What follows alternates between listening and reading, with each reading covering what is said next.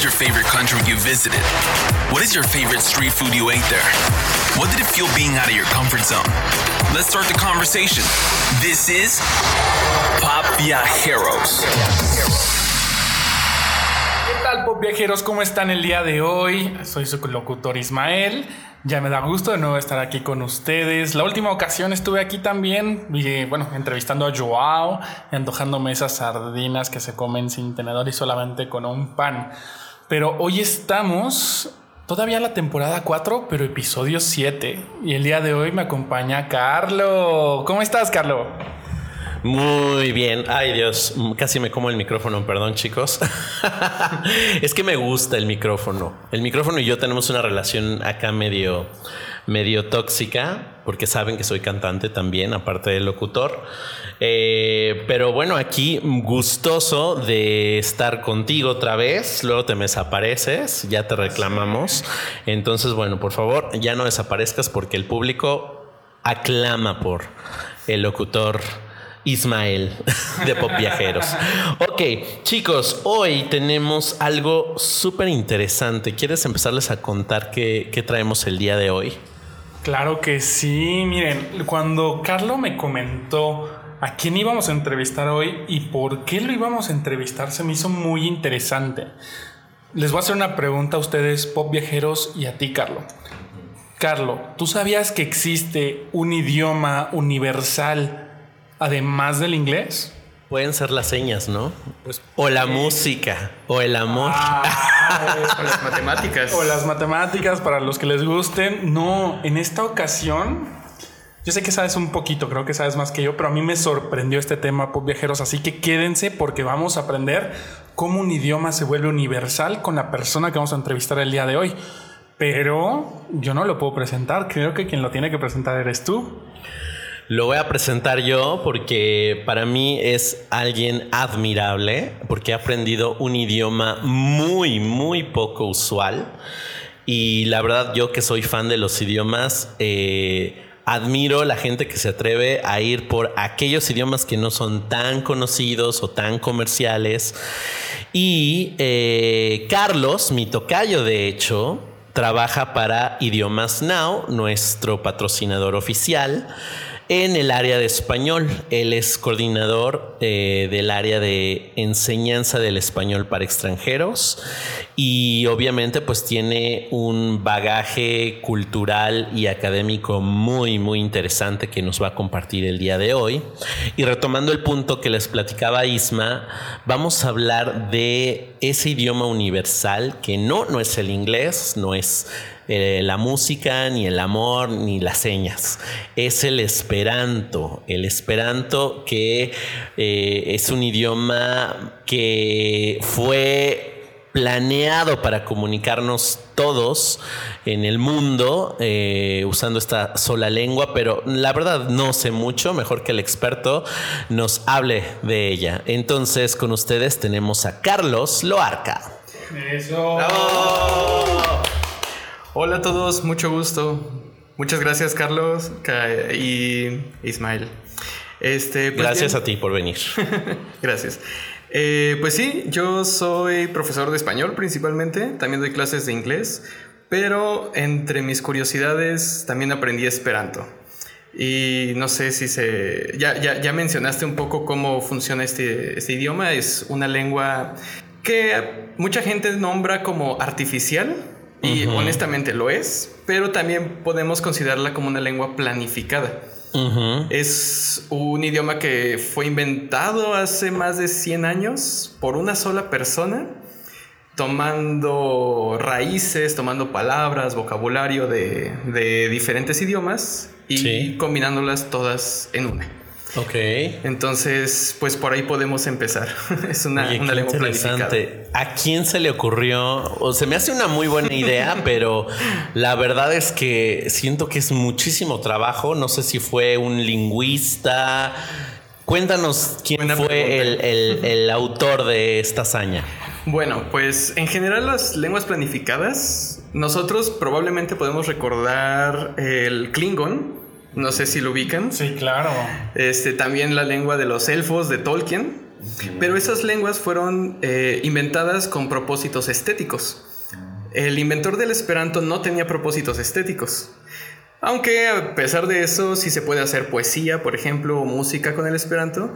Él se llamaba Ludwig Leiser Samenhof. Vamos a llamarlo Samenhof de ahora en adelante. Eh, fue un médico, un oculista polaco que vivió en, en, lo que ahora es Polonia, pero antes era parte del imperio este, ruso, invadido por Alemania, cosas así, en 1800. Él nació en 1850 y tantos, la verdad es que no estoy muy seguro. Y para 1887, cuando él tenía poco más de 30 años, eh, publicó un, un, pues un libreto con 16 reglas básicas, con vocabulario y con ejemplos traducidos por él mismo en alemán, en ruso y en francés. Que en su tiempo el alemán era la lengua franca de toda la zona del imperio, digo, el, ruso era la lengua franca de toda la zona del imperio ruso y el francés era en general la lengua franca de Europa. Porque, pues, el, el ¿cómo se llama? El renacimiento estaba a flor de piel entonces, ¿no? Este, y desde ahí, desde 1887 hasta, digamos, el año 1900, solo un puñado de personas tenían eh, intercambios por cartas con el creador del Esperanto, con Samenhof, y entre ellos. Y para el año 1905 se organizaron, hubo asociaciones que decidieron pues juntarse para promover el, el uso del Esperanto, para hacer que los jóvenes o los adultos o cualquier interesado lo aprendieran y hicieron el primer congreso que nosotros llamamos Congreso Universal. Entonces, este Congreso Universal tomó lugar en, en Francia, en el norte de Francia, y se reunieron casi 500 personas de decenas de países que no se conocían entre ellos, pero pudieron hablar todos juntos en el idioma que estamos tratando hoy, que es el esperanto. Y la mayoría de ellos coinciden en que es súper fácil, incluso yo también coincido, yo, yo lo aprendí en menos de tres meses. ¡Wow! Sí, es, es una cosa súper, súper sencilla. Eh, ya la perfección, pues se necesita, digamos, un año practicándolo constantemente para, para dominarlo. Pero en tres meses logras un nivel B1, B2 de cualquier otro idioma. Entonces, súper rápido. Oye, qué loco, pero no me imagino, o sea, como todo, una vez me acuerdo perfecto en la temporada 1 que Carlos decía que los idiomas son celosos, que si los dejas, los descuidas, se te olvidan. Claro. ¿Con quién puedes practicar Esperanto? O sea, es la primera vez que yo escucho eso. Muy bien, buena pregunta. Bueno, en mi caso, eh, yo aprendí Esperanto en la UAC, en la Universidad Autónoma de Querétaro, y mi profesor es solo dos años mayor que yo. Entonces él es ahora uno de mis mejores amigos, no solo por el Esperanto, sino porque él y yo nos llevamos súper bien, junto con otros tres o cuatro de los estudiantes de ese curso. Entonces, la verdad, si les soy honesto, puedo decir que el 60-70% de mis amigos más cercanos son esperantistas hablan esperanto. Órale, qué loco. Sí, a ver, tengo con quién. yo quiero escucharte así rapidísimo, que te presentes así en esperanto, ¿eh? para que lo escuchen los pop viajeros y se den una idea de cómo son. Oh, excelente. Sí, por favor. Bone, mi estas Carlos, mi lojas en México, en Querétaro, mi estas instruisto de la hispana que la angla, que mi invitas chiwin pop viajeros, segvi Nichiboku Kainao Center. ¡Wow! Oye, me suena algo así como latín. Oh, sí. ¿Tiene, alguna base latina? Sí, sí, sí. Eh, de hecho, como les decía, el inventor del Esperanto tomó varios idiomas, pero principalmente el que tomó fue el francés. Ah, Entonces, él, bueno, él estudió, él, fue médico en 1880, estudió griego, latín, alemán, ruso, francés, italiano, español e inglés, además de que ya sabía polaco y yiddish, que eran sus, lenguas maternas, porque el hombre era eh, judío. Ajá. Y pues él no necesitaba esperanto. La verdad, él podía viajar para todas partes sin problemas, ¿no? Pero él pudo ver cómo todas las personas tenían conflictos con sus vecinos porque no hablaban el mismo idioma e incluso si lo hablaban pues no se entendían perfectamente. Claro. Y decidió crear una mezcla con las palabras más comunes. Ahora, en Europa, la mayoría de las palabras más comunes vienen del latín porque casi todo fue parte del Imperio Romano. Sí. Entonces sí, suena un poco latino. Wow. Oye, qué interesante. Eh, también un idioma viene acompañado de cultura, ¿no? Música, libros, cine, teatro. Claro. ¿El esperanto tiene Sí, algo de eso? Sí, mira, desde sus inicios eh, la cultura esperantista se vio, digamos, invadida por una filosofía más que por una expresión artística. La filosofía de que todos podemos comunicarnos con todos, eh, podemos ser amigos. Y realmente cuando uno va a un congreso esperantista o va a reuniones esperantistas con gente que no conoce de otros países, que con tradiciones y, y digamos como rutinas muy diferentes a las propias, si empiezas a darte cuenta que no importan esas diferencias, la comunicación ayuda mucho a ponerte en sus zapatos, crea mucha empatía para, para las personas que son muy diferentes a uno. Y pues empezando por ahí, la digamos la tradición de literatura, de poesía, de teatro que existe tiene mucho que ver, está muy eh, bañada en esta filosofía de, de intercomunicación y pues trabajo mutuo, ¿no? Wow, qué interesante. Aproximadamente cuántas personas hablan esperanto hoy en día, Carlos. Bien, esa es una pregunta difícil de explicar, difícil de, de contestar, porque no sabemos. La, la, realidad es que no sabemos cuántas personas lo hablan. Hay muchas asociaciones nacionales en, yo creo que casi todos los países. Hay algunos países pequeños que no tienen asociación, pero igual tienen esperantistas. Ellos registran las personas que pues pagan su membresía, pero las personas que no pagaron su membresía no están registradas.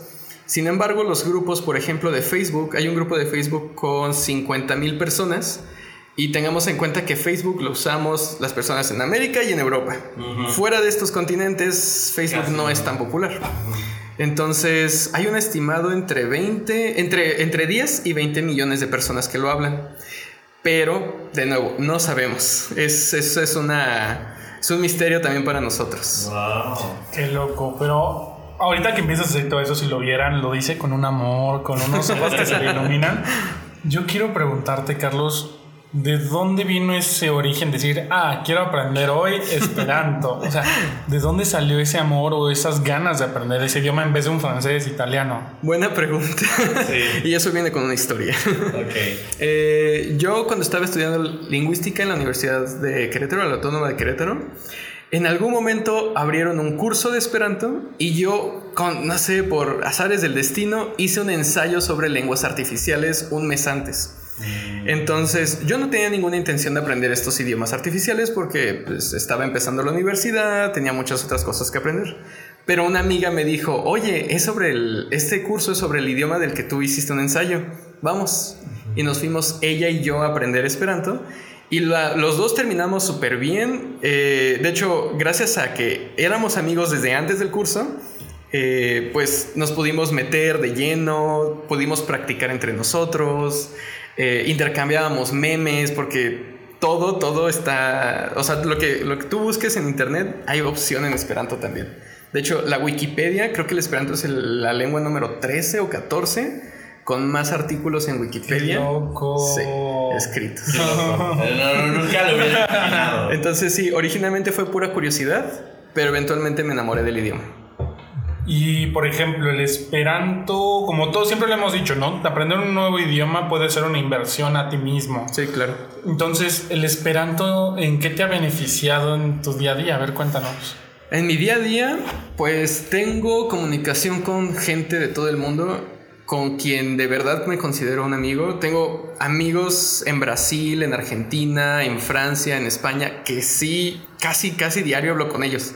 Entonces, preguntarles cómo están. Tengo un amigo en Ucrania, por ejemplo, y ahora que está este conflicto, sí tenemos mucha comunicación con él para saber cómo está su vida, ¿no? Uh -huh. eh, Fuera de eso, también me ha dado otros beneficios que son, por ejemplo, los viajes. Y de hecho, creo que por eso estamos aquí en Pop Viajeros, ¿no? Así es. Exacto. Sí, no, no, porque nos tienes que platicar a dónde te has ido de pata de perro Y justamente eh, me imagino que esas conexiones que has generado gracias al Esperanto te han llevado pues a otros horizontes. Cuéntanos a qué países específicamente. Muy bien. Eh, pues mi primera experiencia saliendo de México fue a un país que ni siquiera ubicaba en el mapa, que era Polonia.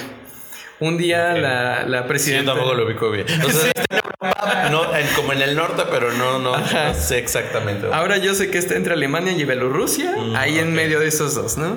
Pero en ese tiempo la presidenta de la Federación Mexicana de Esperanto, a quien me gustaría mandarle un saludo, espero que escuche esto. Saludos. Sí, Mayeli. eh, me mandó un mensaje y me dijo, oye, ¿quieres ir a Varsovia? Y yo dije, claro, Claro. No sé dónde está en el mapa, pero yo voy. no tengo idea, pero sí quiero. Y, y me pidió que llenara un formulario, me dieron una, digamos, una beca, porque tenía 19, 20 años entonces. Este, y me mandaron a Europa, me mandaron a Polonia y además a Varsovia, la capital. No tenía ni idea bien de dónde estaba, no sabían, yo no sé polaco, no hablo polaco. Y ahí mismo me recibieron pues un grupo de otros jóvenes entre 20, 27 años. De hecho había más jóvenes, había un chico de 14. La cosa es que todas estas personas se reunieron para pues hacer algo que a mí me había gustado cuando yo era niño, que era practicar el ser, ser Boy Scout. Esta, esta mujer, Mayeli, me preguntó que si yo había sido scout. Le dije que sí, por uno o dos años. Y me dijo, anótate, vamos a mandarte a Polonia. Pero no era cierto. no, sí, sí, estuve, unos- pero tenía 12, ¿no? Ya, ya, claro. No, no recordaba gran cosa. Igual fui eh, a la reunión de, de scouts en, en Varsovia y fue un campamento, fueron excursiones, visitas a museos, visitas a parques. Estuvo hermoso el viaje. Wow. Este, ¿Cuánto ah, tiempo te quedaste? eh, dos semanas. Dos Fue, semanas. fue un viaje rápido de dos semanas, pero algo que, que es por una de las razones que yo insisto en- con mis amigos en que aprenden Esperanto es muchas veces no pagas nada. A veces, sí, súper Isma, conveniente. aprender No, esperanto. no. Mañana aquí con Carlos, por favor, libreta, lápiz y todo. Sí, yo encantado. Eh, principalmente para los menores de 30 años, yo ya quedé fuera, pero Oh. sí, lo siento. pero Isma todavía puede. Venga. Póntate, póntate. Para los menores de 30 años hay muchos apoyos de viaje, estadía y comida. Entonces, si hay un congreso, el próximo mm, juvenil que viene creo que es en, Canadá, que bueno, está más cerca. Este, hay becas para viaje, comida y hospedaje. Incluso si nosotros, si un adulto o alguien que no está en contacto con las asociaciones juveniles o todo esto quiere viajar, puede buscar en el directorio, buscar en Facebook, buscar donde pueda a la asociación local de esa ciudad, porque pues algo bueno que tiene el Esperanto es que de verdad existen todas las ciudades. Aquí todos los estados de México tienen esperantistas. Y la mayoría de los esperantistas aceptan a otros esperantistas pues para que se queden en su casa.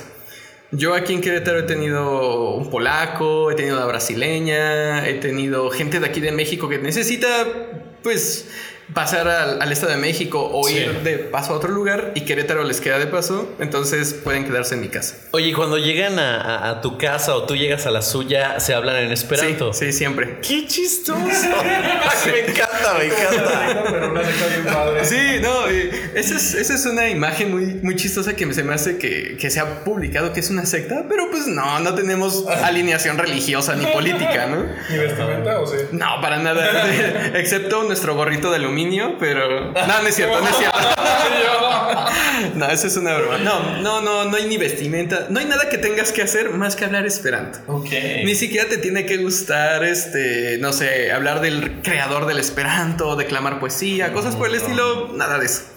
Este, que hablando de eso, pues sí hay, por ejemplo, eh, elementos culturales como el himno o la bandera o ciertos símbolos esperantistas, pero esos los tomamos principalmente para los congresos esperantistas. Casi todos los que hemos ido a congresos eh, eh, multinacionales, en algún momento escuchamos el himno y es muy fácil, así que nos lo aprendimos. Entonces, Uh, la, la. Qué interesante, Carlos. Y a ver, después de todo esto que nos cuentas, ¿tú consideras que el Carlos antes de aprender Esperanto y el Carlos después de aprender Esperanto cambió radicalmente o no? Pues tal vez no radicalmente, pero sí hubo un cambio en cuanto a eso que les mencionaba de la empatía. Eh, antes, pues yo tenía 18 años, era un adolescente que le gustaba divertirse y burlarse de otras personas por sus diferencias y cosas por el estilo, porque todos los adolescentes lo hacemos. Lo hacen. Yo ya no soy adolescente. pero, pero sí, con, con el contacto que tuve con estas personas de otros países, pude, pues, desarrollar una empatía muy grande por cualquier persona, por diferencias sociales, económicas, religiosas. Antes, por ejemplo, yo no soy religioso y me reía un poco o mucho de las personas religiosas, pero con el esperanto poco a poco fue como, ¿por qué te ríes? No? O sea, son sus vidas, déjalos en paz, no te afectan. Entonces, Claro. ese fue uno de los cambios. Y por ejemplo, Carlos, para todos los que nos están escuchando, ¿qué tips o qué consejos les darías si quieren aprender Esperanto? Bueno, uno de los consejos que puedo darles es que empiecen a aprenderlo sin prejuicios, porque pues como es un idioma pequeño, un idioma no muy conocido, mucha gente entra sabiendo que el esperanto es una lengua muerta y probablemente es algo que ustedes hayan escuchado. El esperanto es una lengua muerta, nadie lo habla, este, no hay cultura, tal y tal, y eso merma mucho a la gente que podría tener un interés y recibir un beneficio del, del idioma. Entonces, pueden entrar sin prejuicios. La segunda es que si, eh, si encontraron dónde aprender, que por ejemplo en Duolingo pueden aprender Esperanto y allí hay una comunidad gigantesca de, estudiantes de Esperanto. Eh, pueden meterse a los grupos de Facebook y practicar. Lo único que les puedo decir es hablen, practiquen, escriban lo más que puedan. Y pues la comunidad esperantista, con esta empatía que les digo que, que tienen, son muy, digamos, cordiales al momento de hacer correcciones. Entonces, todos los novatos reciben constantemente como, oye, este caso, por ejemplo, es una lengua de caso, tiene acusativo. Este caso no va aquí, o aquí te faltó, o esta preposición no se usa así, esta pronunciación está un poco así o así. Entonces son muy, muy, muy acomedidos. Oye. Sí. Casos, casos como en el alemán, en el ruso. Sí, el latín. Carlos, eso no está tan fácil. No, no, no. sí. Y, y para nosotros como hispanohablantes, eso es el punto más difícil. Sí. El caso. Sí, y nada más tiene uno, por, por suerte. Oye, ¿a qué otros lugares te ha llevado esta, bueno. este conocimiento del Esperanto? Este me llevó a Alemania, a Francia, a Argentina y a Uruguay. Este, y por diferentes partes de México. Oye, Uruguay. Tengo tantas ganas de ir a, a Punta del Este. Dicen que es una playa hermosa. Sí. A ver, cuéntanos un poquito. ¿qué, qué viste por allá por Uruguay? Bueno, yo estuve principalmente en Montevideo y en Colonia, que es un, digamos, un municipio, una ciudad pequeña al, al sureste, al suroeste, perdón. Este, y Uruguay, pues la, la ciudad de Montevideo es hermosa, es, es colonial, es, cuando yo fui estaba un poco fresca. Pero no había lluvia, entonces estuvo, estuvo fantástico. Y, y con estas personas con las que fui, con los esperantistas, este, nos organizamos viajes a la playa, nos organizamos para ir a, pues, de compras, a, a comer, fuimos a comer. Ahí creo que en Uruguay fue donde comí la mejor carne del mundo, perdón a los vegetarianos, pero, pero sí, el- los cortes de carne del sur, Argentina y Uruguay, así, increíbles. Tope. Sí. Órale. rico. Y por ejemplo, ¿qué experiencia de todas las que viste en Uruguay dirías, esta no la cambio por nada, por nada? Bueno, ¿seguro? Venga. Bien. Tapujos. Este, yo fui a Uruguay en el 2014, si mal no recuerdo. No, no tiene mucho. No, fue hace Ok. poquito. Bueno, ya es 2022, ya Sí, son no, ocho no, años, Sí, sí. pero bueno. Sí, ya no es tanto. Todavía no es una década. No, todavía no. Este, y entonces eh, creo que se hizo legal los casinos y la marihuana. Entonces, los jóvenes, los veintitantoañeros que fuimos, nos fuimos de casino. Fue muy divertido por... No, no sé si fue buena suerte o mala suerte, no probé la marihuana ahí, pero el, el casino fue súper divertido, había mucha gente, gané un... Creo que no perdí dinero, creo que eso fue lo, lo importante, no perdí dinero. Ajá. Y estuve fácilmente dos horas tomando alcohol, jugando, jugando con otros amigos, cosas del azar. Y al final, cuando salimos, sí estábamos un poco borrachos y no recordábamos el camino de vuelta al hotel.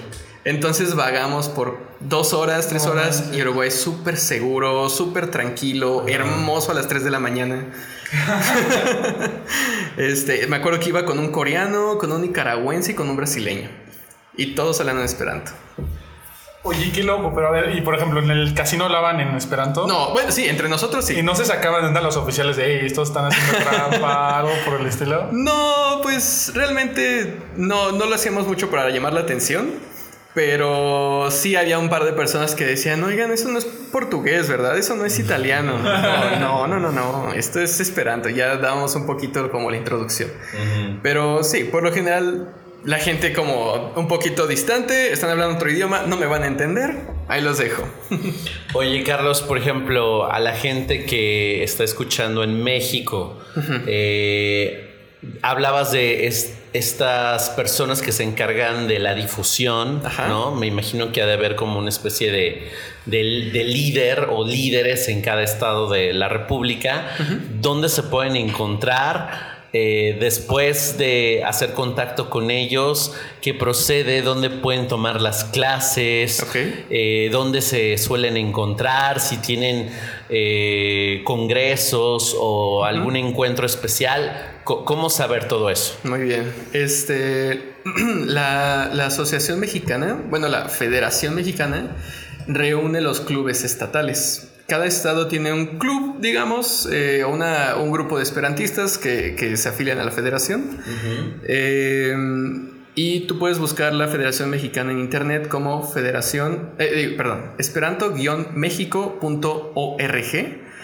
Y ahí encuentras todo lo que tiene que ver con reuniones, congresos, congresos internacionales, salidas, todo esto, cursos también. Y justamente la federación es la que pues propone los cursos. Ahorita estamos de hecho llevando a cabo un curso online para niveles A1, A2, B1 y un conversacional para B2. Yo soy profe del, A2 para los principiantes y del B2, que es este, el conversacional. Em, entonces, cada primavera empezamos curso y si todo sale bien, si los estudiantes quieren mantener el, estudio, en, eh, ¿cómo se llama? En otoño volvemos a abrir curso. Entonces pueden contactarlos por ahí. Hay una página de Facebook también, eh, Esperanto México, nada más así.